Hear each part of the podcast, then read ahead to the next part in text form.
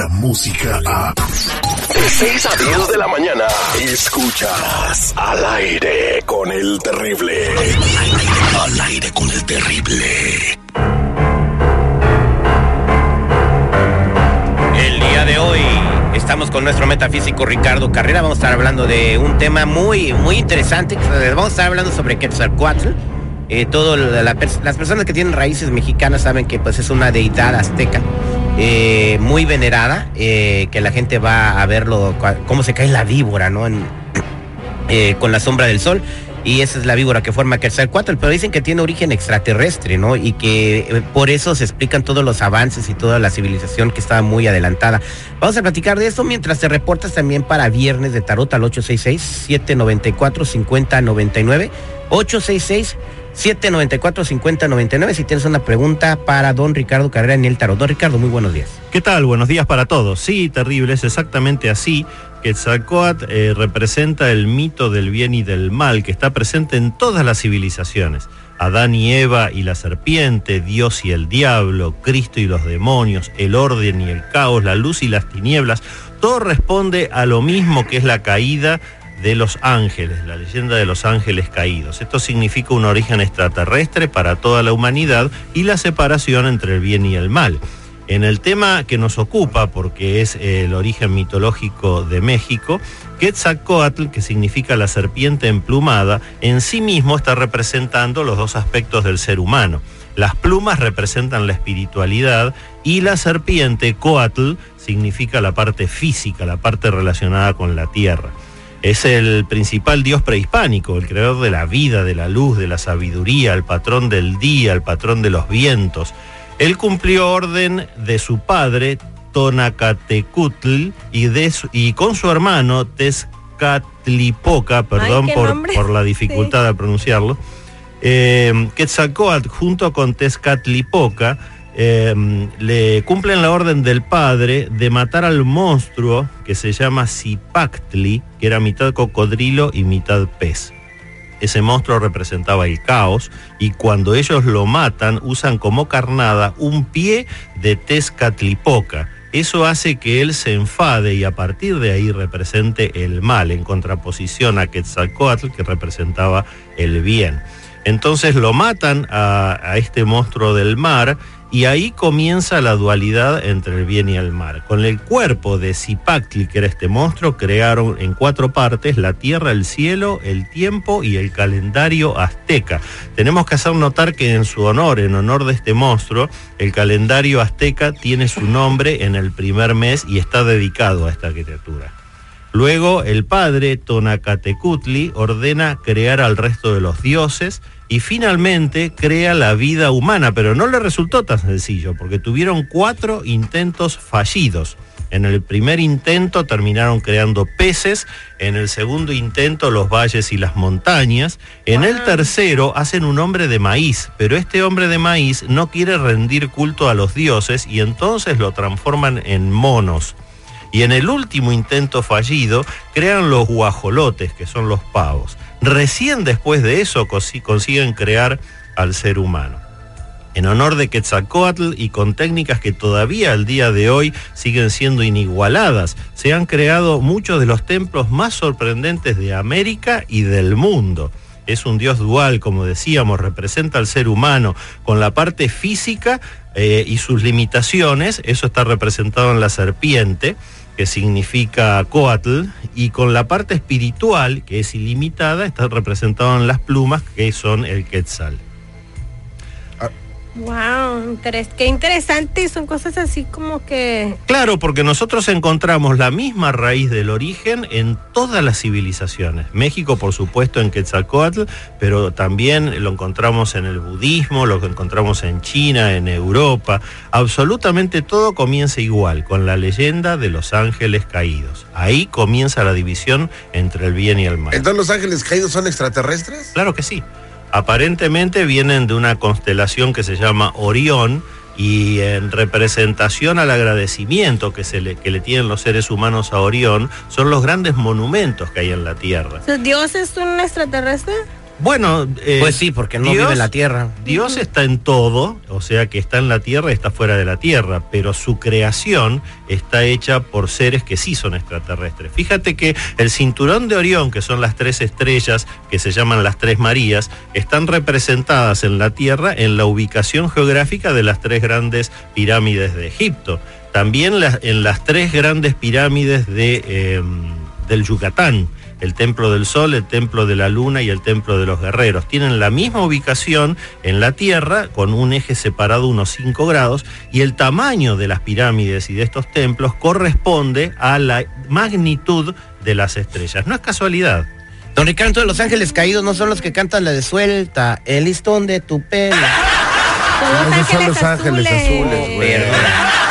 Vámonos con Laura en la línea telefónica si tienes una pregunta para tú, Laura porque te la lean en el tarot. 866-794-5099. Laurita, muy buenos días, ¿cómo estás? Al millón y pasadito. ¿Cuál es tu pregunta para don Ricardo? Oh, sí, mira, tengo una pregunta, este, de, lo que pasa que hemos tenido algunos problemas con mi hermano y quería saber cómo se iba a resolver esto, porque yo he tratado de ayudarlo de mil maneras, pero quería ver cómo iba a salir el de todo ¿Qué esto. problemas Pues ya no lo ayudes. ¿Qué problemas, qué problemas tu Ah, hermano? de, de la drogadicción. Ah, de la droga. ¿Te la quita o cómo? Mira, Laura, Ah, no, lo, que, no. lo que estoy viendo en esta lectura es que no hay absolutamente nada que tú puedas hacer por tu hermano Yo no. hasta que él mismo no quiera cambiar. En esta lectura está bien presente en la carta de la templanza y el mago que tú tienes la mejor intención, pero te vas a seguir estrellando contra un muro porque hasta tanto un adicto no quiera cambiar su condición de adicto, no hay fuerza ni humana ni sobrehumana que lo pueda obligar. Así que trata de quedar en una segunda instancia, Laura, como elemento de apoyo para tu hermano, para que cuando él lo requiera, recién entonces tú puedas ayudarlo. Mucha suerte con Y eso. menos Laura. aquí, porque en México pues hay gente que los lleva a la fuerza a los centros, pero aquí si no entran de pie o no hacen ellos la cita, Aparte, aunque lo lleves a la fuerza, en cuanto sale del centro, vuelve a caer en la adicción. No tiene sentido. Vámonos eh, con eh, María. María, muy buenos días, ¿cómo estás, mi reina? Millón de pasadito. Ese es Toño Pepita y Flor, te escucha don Ricardo Carrera, ¿cuál es su pregunta? Este, me- me- quería preguntarle que cómo me va a ir, me voy a cambiar de casa y quiero ver con qué- cómo me va a ir, me lo voy a cambiar. Bueno, María, vamos a ver qué información nos dan para ti. Se va a cambiar de casa y quiere saber cómo le va a ir. ¿A- ¿En dónde vas a vivir? Sí, es, es que como ya yo ya tengo yo 18 años en una casa, pero me voy a pasar a otra.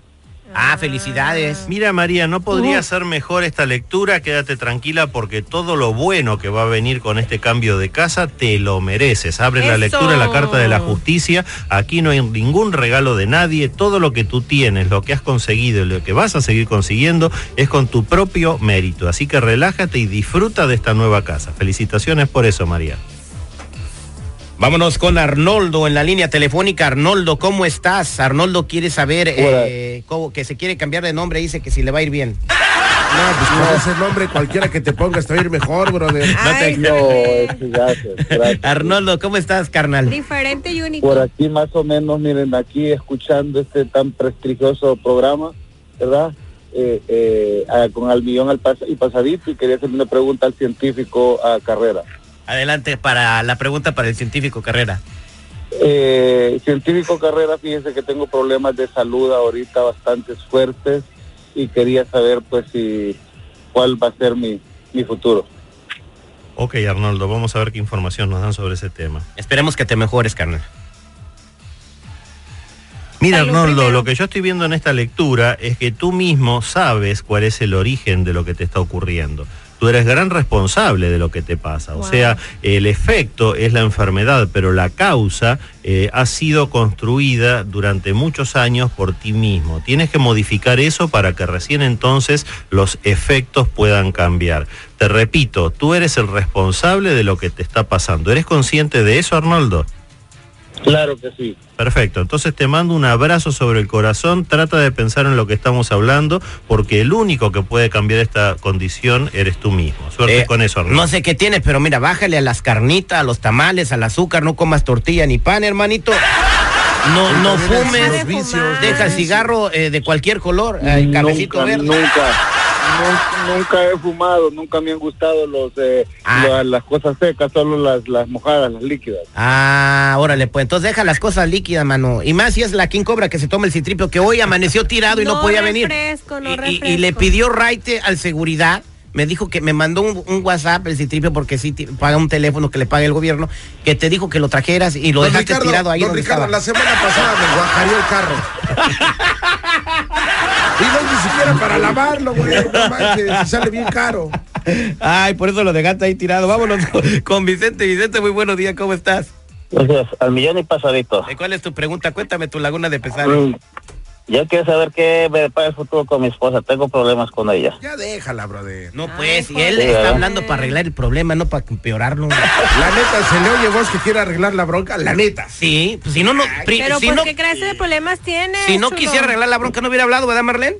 Eh, No, es que quiere Espabilar. ver si le conviene ¿Qué, su qué te esposa o pasa la con tu otra. esposa? Mira, Vicente, lo que estoy viendo en esta lectura es que tú no tienes problema con tu esposa. Tu esposa y tú tienen problemas entre sus egos. O sea que ustedes tienen personalidades muy fuertes y se aferran a sus egos para no cambiar lo que cada uno necesita que el otro cambie. Te pido que pienses en esto que te estoy diciendo porque ustedes como pareja tienen que llegar a un acuerdo entre las partes, resignar cada uno un poquito de su personalidad que el otro necesita resignar para entonces hacer crecer la pareja. Te garantizo que si hacen esto la pareja tiene muchos años de felicidad por delante, pero que si no lo hacen, lamentablemente no hay futuro. Oye, ¿y cuáles son los, eh, los problemas que tienes con ella? ¿Qué te dice? Mm, no, es que ella chatea mucho con amigos y eso no me gusta a mí. Oh, oye, ¿cuánto No tiempo sé si tienen de casados o juntos? Mm, como 25 años. Ah, ¿y ahora que Y se no meten me- mucho en no. el Face o qué? Ajá, sí, eso no me gusta a mí. Con amigos le dicen mi amor, mamacita, y eso no me gusta. Ay, no manches, no, eso no es un problema con los egos, es un problema con los güeyes.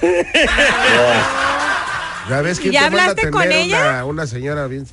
¿Ya hablaste con tu vieja? Dile. Ya, pues ya, pues no se le quita la maña. No se le quita la... Entonces, mijo, pues, ¿qué está esperando? No hay respeto, no hay una línea de respeto. ¿Y qué, qué pretexto le pone ella para seguir haciendo eso? Es que una cosa que te salió un amigo y... Desde el principio lo dije, déjala, no va a pues. cambiar. Pero, ¿qué, te Es dice buena, ella que no deja la maña? seguridad. ¿Por qué te dice ella que no deja la maña? Pues no quiere, ya le dije, no quieres brincar, que solamente Fácil. son amigos. Le digo, Fácil. pero los amigos no te dicen mamacita, no te dicen mi amor. Exacto, Fácil, pues dile tú. ¿Eh? No, ya no, mejor que le sigan diciendo ellos. Oye, te digo una cosa, Está- hermano. estamos Ajá. escuchando una sola campana, hay que escuchar las dos campanas. Ok, don Ricardo, yo digo una cosa nada más. Si yo, eh, en las- todas las cosas pasan en la vida y tienen repercusiones. Si no se hubieran conocido el papá de Mark Zuckerberg y la mamá de Mark Zuckerberg, no hubiera nacido Mark Zuckerberg, no existiera el Facebook y él estuviera feliz con su esposa. O sea que los padres de Mark Zuckerberg son los culpables. Cualquier cosa. Cuando uno es ojo alegre, cualquier cosa. Muchas gracias, don Ricardo Carrera. ¿Cómo podemos encontrar en las redes sociales? Los que necesiten una consulta privada me ubican en el 786-477-9403. Otra vez, 786-477-9403 o si no en Facebook como Metafísico Ricardo Carrera. Muchas gracias, don Ricardo. Descarga la música a. Escuchas al aire con el terrible. De 6 a 10 de la mañana.